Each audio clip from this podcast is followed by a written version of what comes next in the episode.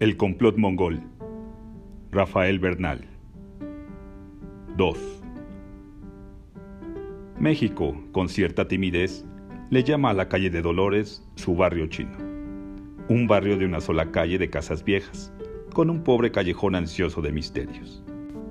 Hay algunas tiendas olorosas a Cantón y Fukien, algunos restaurantes, pero todo sin el color, las luces y banderolas, las linternas y el ambiente que se ve en otros barrios chinos, como el de San Francisco o el de Manila.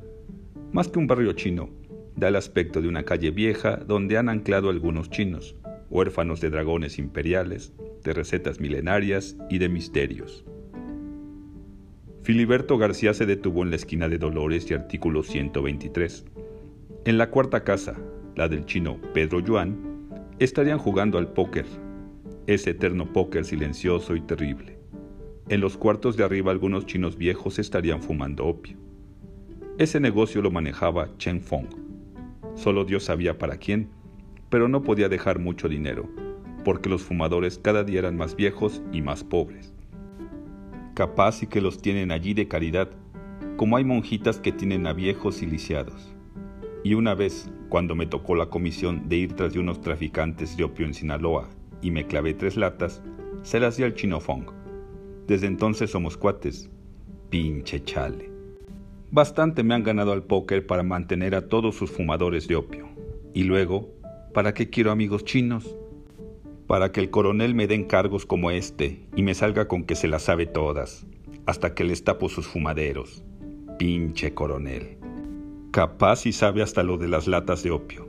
Y luego del valle, que no quería que lo reconociera, y cada rato sale retratado en los periódicos. Pero él ha de decir que un pistolero no lee los periódicos como si todo México no supiera que es uno de los que tenía su corazoncito puesto en ser presidente, pero que no se le hizo. Es posible que también quieran que me haga maje y no sepa ni quién es el presidente, ni quién es el presidente de los gringos, pinches misterios. Y luego me salen con la Mongolia exterior y con Hong Kong y los rusos. Capaz si el chino Fong con esa cara de maje es el agente de Mao Zedong. Con estos chales nunca sabe uno.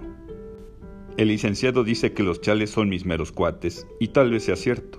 Son buenos cuates. Cuando estaba enfermo con el paludismo, me fueron a ver y me llevaron unas frutas y unos remedios chinos. Y los paisanos ni se enteraron, ni fueron. Mis cuates los chales, pinches chales. Y la muchacha esa media china que despacha en la tienda de Liu, está re buena. Y como que me da entrada. Me recibe una cartita preciosura solo que me la escriba en chino, capaz y que resulta ser hija del chino Liu. Pero a estos chales eso no les importa, somos como los gringos. Aquel sheriff gringo de Salinas, cuando el lío de los braceros. Bien que me estaba viendo cuando le metía mano a su mujer y él solo se reía y pedía copas. Pinches gringos. Un chino viejo se detuvo frente a él. Buenas noches, señor García. Buenas, Santiago, ¿No viene hoy? Más tarde. Está viendo a la tienda del señor Liu, ¿eh? La risa del chino era blanda, espesa. Muy bonita, Martita, muy bonita. No seas mal pensado, chino Santiago. El chino Santiago siguió su camino muerto de risa. Pinches chinos, siempre tan muertos de risa. Y caminan como si no caminaran, como que nada más se fueran resbalando y así se andan resbalando por todos lados, desde la Mongolia exterior hasta la calle de Dolores. Encendió un cigarro y caminó hasta la tienda del chino Liu. Martita se estaba preparando para cerrar y Liu ponía las maderas en el aparador. Pase, señor García, pase. Entró en la tienda.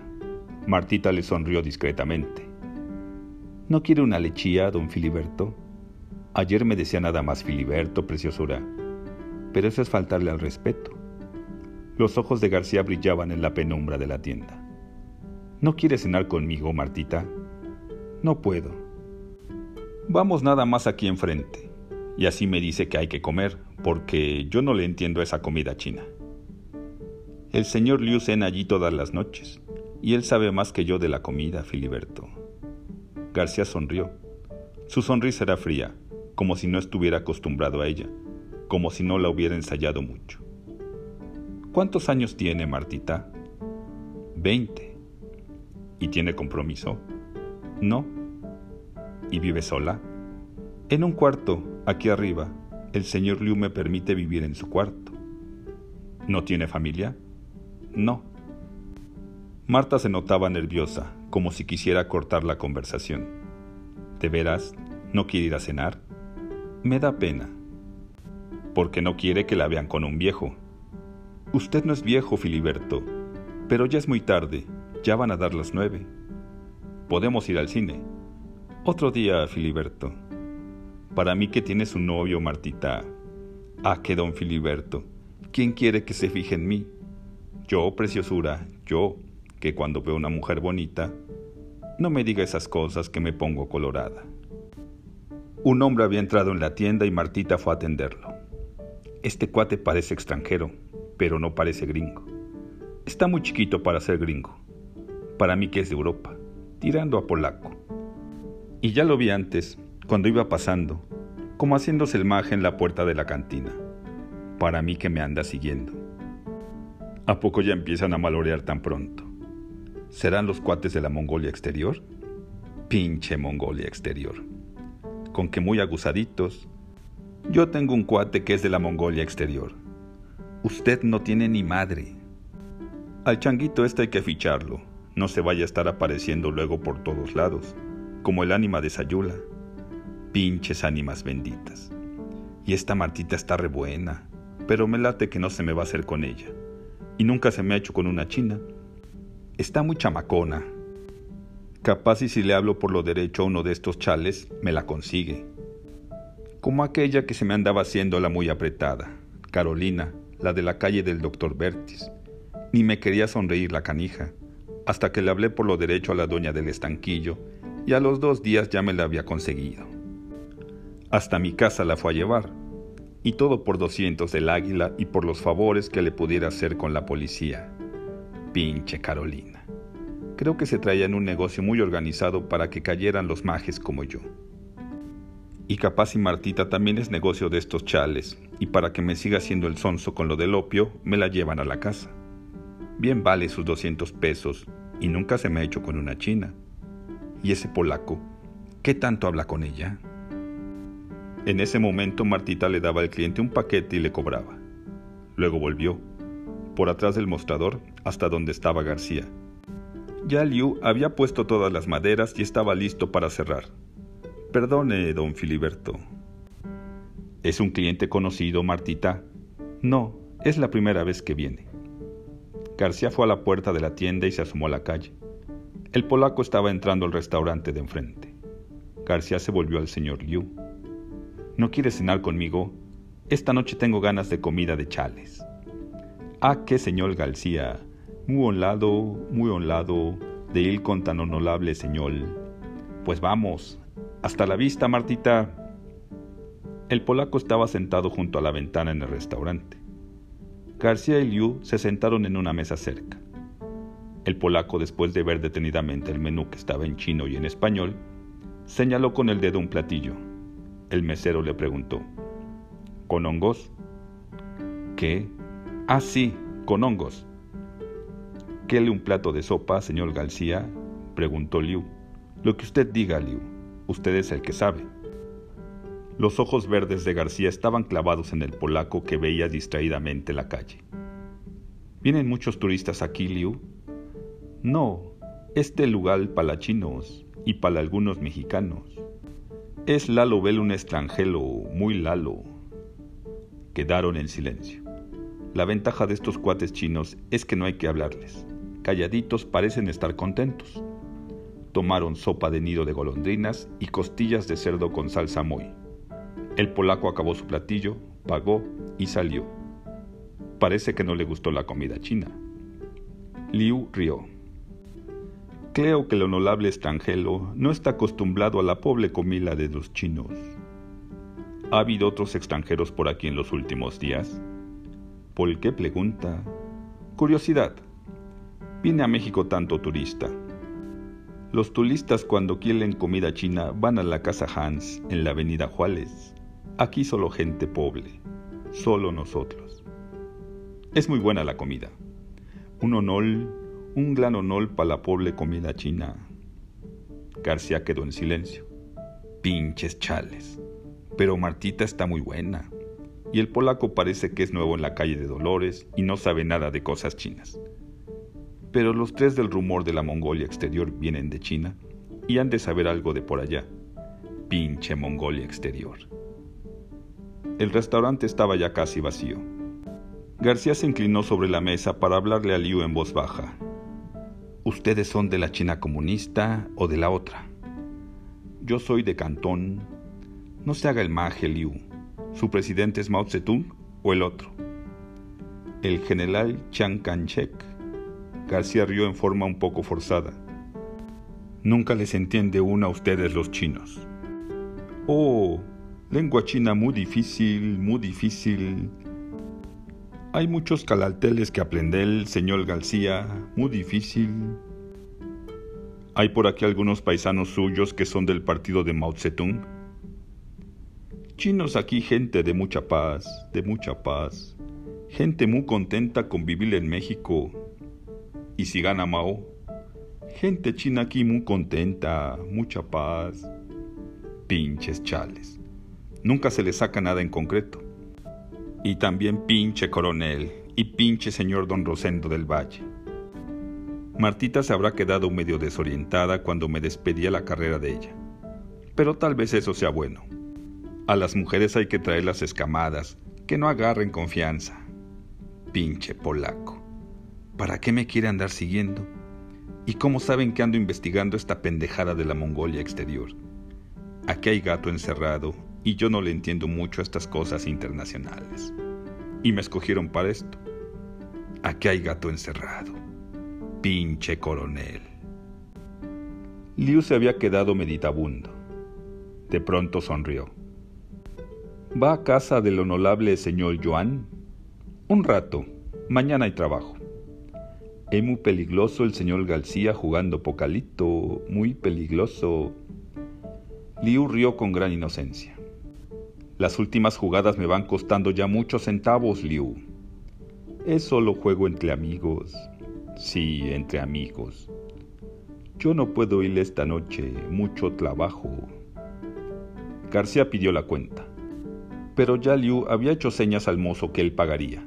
García quiso protestar, Liu le puso la mano sobre el brazo. Nosotros los chinos lo queremos, señor García, porque usted como nosotros, que no oye, no ve y no habla, esas son las tres virtudes que aprenden los niños chinos, muy buenas virtudes. Salieron y cruzaron la calle. Liu se despidió en la puerta de su tienda. El juego en la casa de Pedro Yuan estaba desanimado. Tan solo él, el chino Santiago y Chempo. García no quiso comprar fichas. Desde el cuarto de arriba se permeaba el olor dulzón del opio. García abrió una ventana y llevó a Joan hacia ella. Los otros se quedaron en la mesa, con las barajas inútiles en las manos. Necesito una poca de información, amigo Joan. Muy holado. Esto es cosa seria, Joan. Creo que les he probado que soy su amigo y que nunca me meto en las cosas que no me importan. Juan afirmó con la cabeza. Se empezó a notar la preocupación en su cara. Anda corriendo un rumor por allí que es necesario aclarar, antes de que la policía intervenga en serio y averigüe otras cosas que no tienen por qué saber. Siempre hay lumoles malos. Por eso es mejor que yo sea el que intervenga en este asunto, Joan, y averigüe lo que hay de verdad en este rumor. Usted, nuestro amigo. Dicen que hay entre ustedes algunos agentes de la China comunista. ¿Qué hay de cierto en eso? Joan quedó un rato en silencio. Sus pequeños ojos oscuros estaban llenos de tristeza. Cuando habló, su voz era tan baja que García tuvo que inclinarse para oírlo. Nosotros somos refugiados en tierra extraña. Nuestros honorables padres y abuelos se quedaron entelados en Cantón, donde sufrieron mucho en su vida. Siempre era un señor de la guerra y el otro señor de la guerra es mala cosa, y luego los demonios blancos. Y siempre el hambre, señor García, siempre el hambre. Ya éramos todos como animales y no como hombres que saben leírse y cantar canciones. Usted no sabe de esas cosas muy terribles, muy odiosas. Y él siempre un general y otro general, y un partido y otro partido, pero para nosotros él siempre lo mismo, todo muy terrible. Y ahora dice usted que un lumol de esas cosas muy terribles nos va a seguir hasta acá. ¿Hay entre ustedes agentes comunistas? Nadie conoce el pensamiento que anila en el corazón del hombre, señor García. Así es, dijo García. Pedro Joan trataba de controlarse, pero el miedo le invadía la cara. ¿Qué va a hacer si encuentran a un agente comunista entre nosotros, a un agente del señor Mao ¿Hay alguno? Yo no sé nada, señor García. Yo no soy político. ¿Qué van a hacernos? Había una honda angustia en la voz del chino. Pinche chale.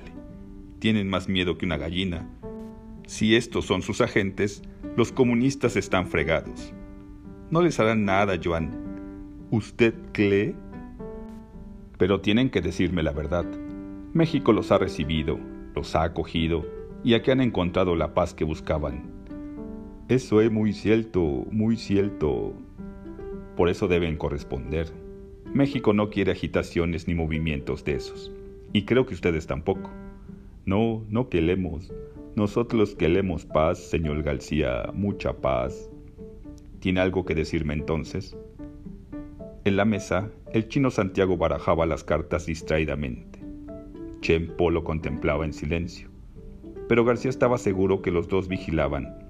Trataban de oír las palabras y de ver todos los gestos que les pudieran revelar algo.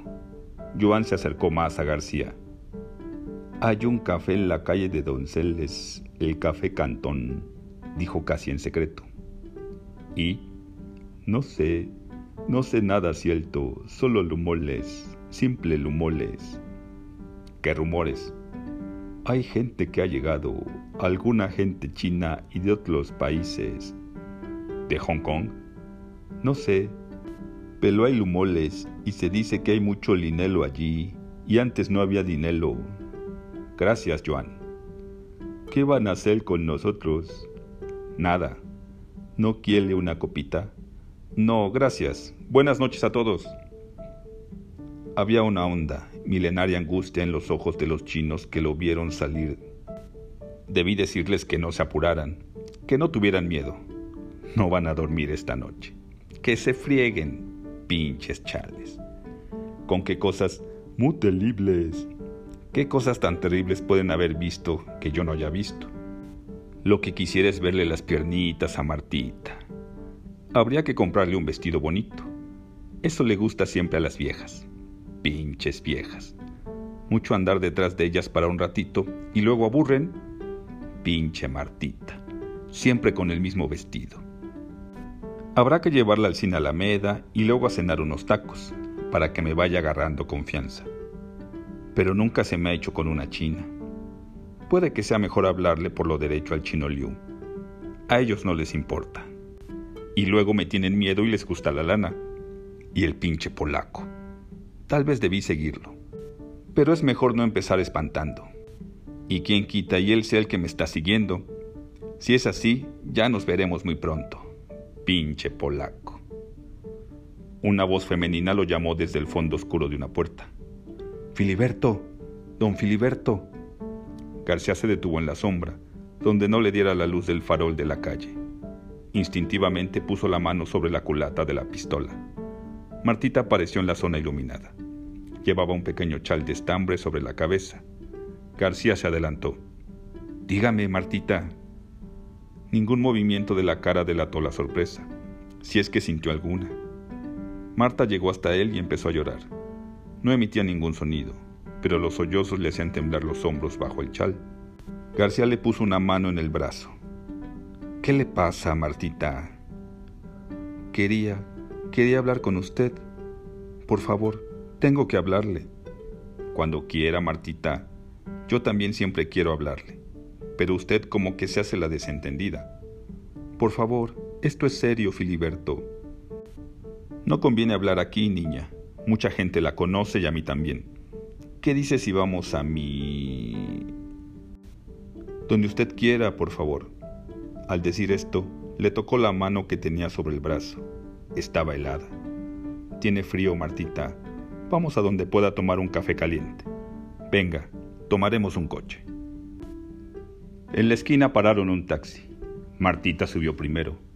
García se detuvo un momento, como si tuviera dificultades con la portezuela. Unos diez metros adelante, un coche que estaba estacionado arrancó. Puede ser casualidad, pero ese coche como que me estaba esperando. Pinche polaco. Vamos a la calle de Donceles, le dijo al chofer. Al café Cantón. Martita no dijo nada. Trataba de envolverse totalmente en su chal, como si debajo de él estuviera desnuda. García le tomó una mano con mucho cuidado, como para no espantarla. Ella no quitó la mano. Cálmese, Martita. La muchacha dejó de llorar. Su mano estaba fría y cubierta de sudor. Tengo que hablarle. Luego, Martita. García se había sentado muy cerca de la muchacha. Sentía su cuerpo joven y duro y la pierna que temblaba junto a la suya. Debería abrazarla, pero es mejor que no. Todavía no. Con estas changuitas no se puede ir a prisa. Y las cosas van resultando. Estas son como yeguas y marronas, y hay que irlas amansando poco a poco, con palabras y con cariños, como quien no quiere la cosa. Pinches yeguas y marronas. Y luego el coche ese. Me pareció que era un Ford. Con las luces bajas empezó a seguirnos. Pero como que ya no se ve. Capaz si era casualidad. Pinche casualidad. Aquí hay gato encerrado, pero se le está quedando toda la cola de fuera. Y esta Martita que está tan buena, capaz que es parte del gato encerrado. Ya son muchas coincidencias. Capaz que les dijo, yo les pongo al viejo donde lo quieran, para que le den su agüita. Si anda retempelotado conmigo, yo se los llevo a donde digan. Capaz y que hasta la Mongolia exterior. Pinche Mongolia exterior. Así se le hizo aquella vieja mi general Marchena. Di al tiro se la andaba buscando con tanta porquería que traía entre manos. Y yo de su gato, que límpiame los zapatos, que sacude el uniforme, que tráeme una vieja, que anda mucho a la chingada. Y yo le llevé la vieja y la vieja lo puso donde lo querían. Pinche vieja.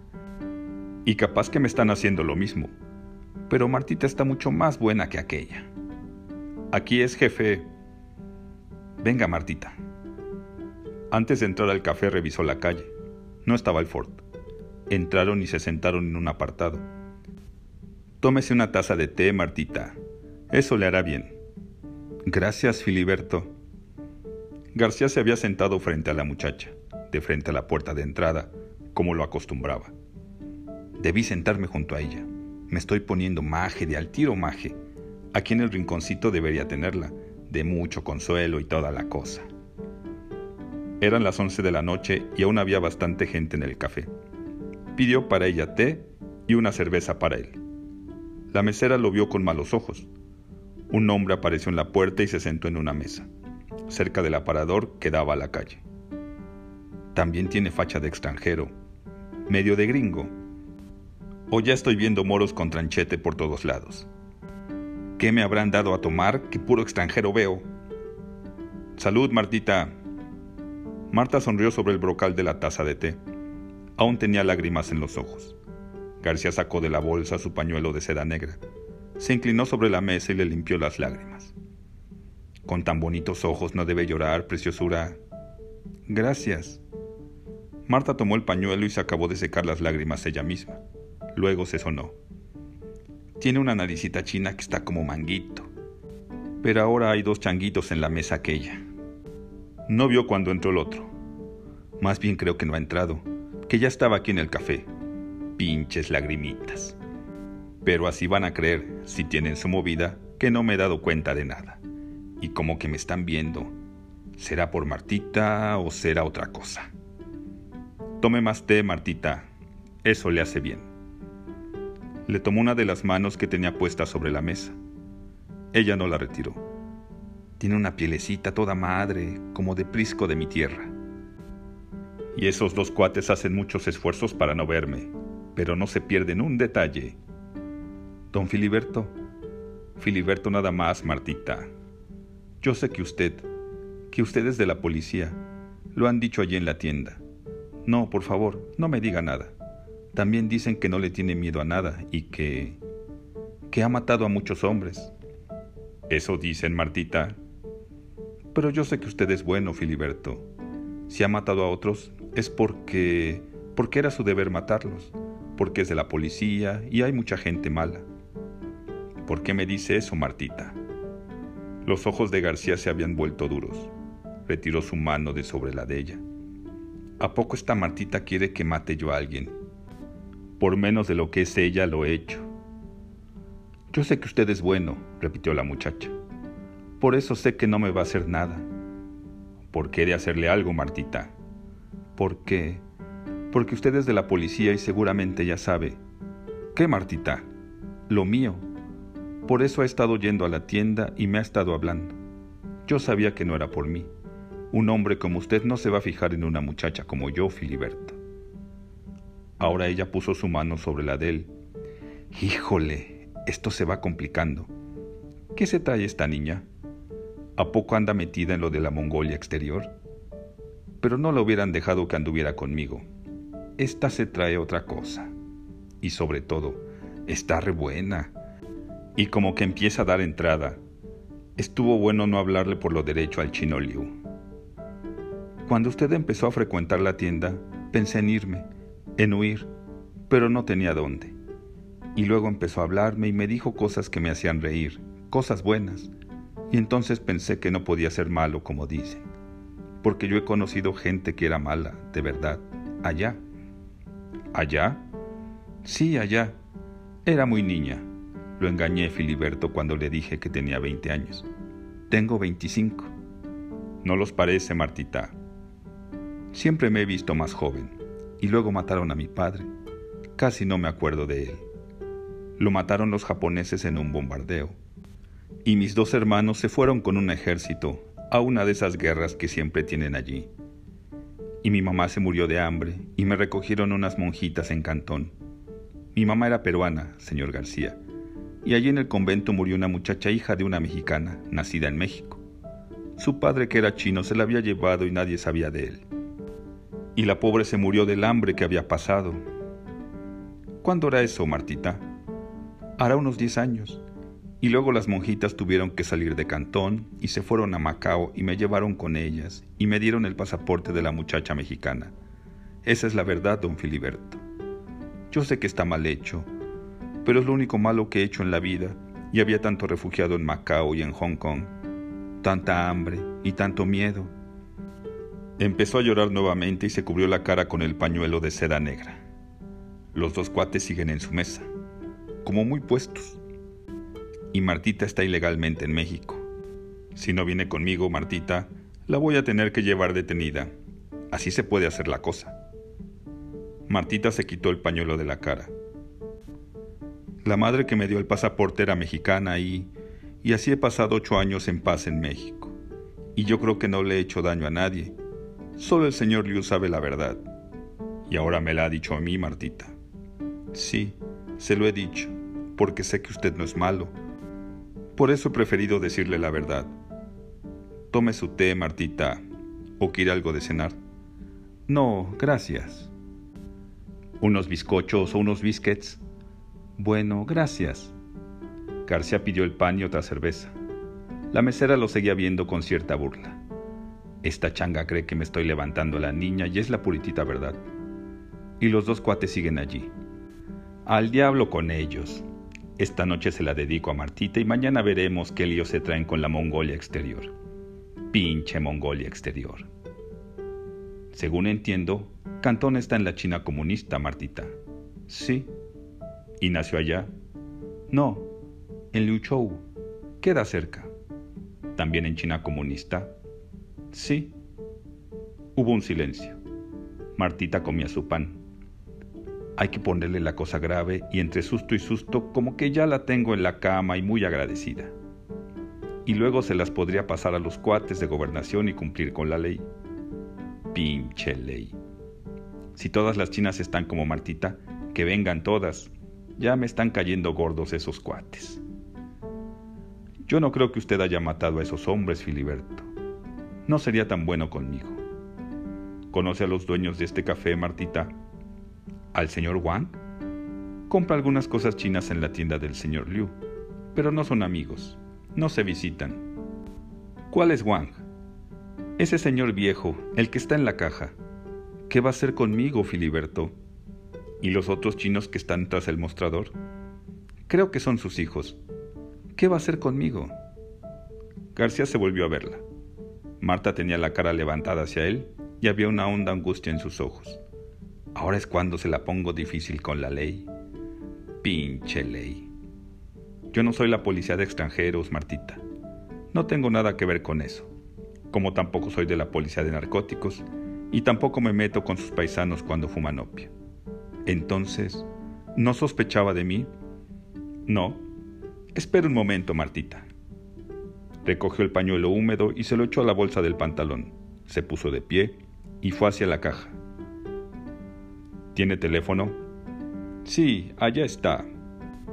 El señor Wang ya era viejo, probablemente muy viejo, pero parecía estar nervioso. Rápidamente vio a los dos hombres que estaban a la mesita junto a la puerta. ¿Me cambia un billete de 10 pesos? El señor Wang cambió el billete en silencio. El café a vaciar y las meseras llegaban con las cuentas. El señor Wang se equivocó dos veces en las sumas. García, sin moverse, lo veía fijamente con una sonrisa en los labios, los ojos duros. Luego fue hacia el teléfono. Uno de los hombres de la mesa se acercó a la caja como si fuera a pagar su cuenta. García empezaba a marcar un número, cuando Martita se puso de pie y corrió hacia la puerta. Pinche China.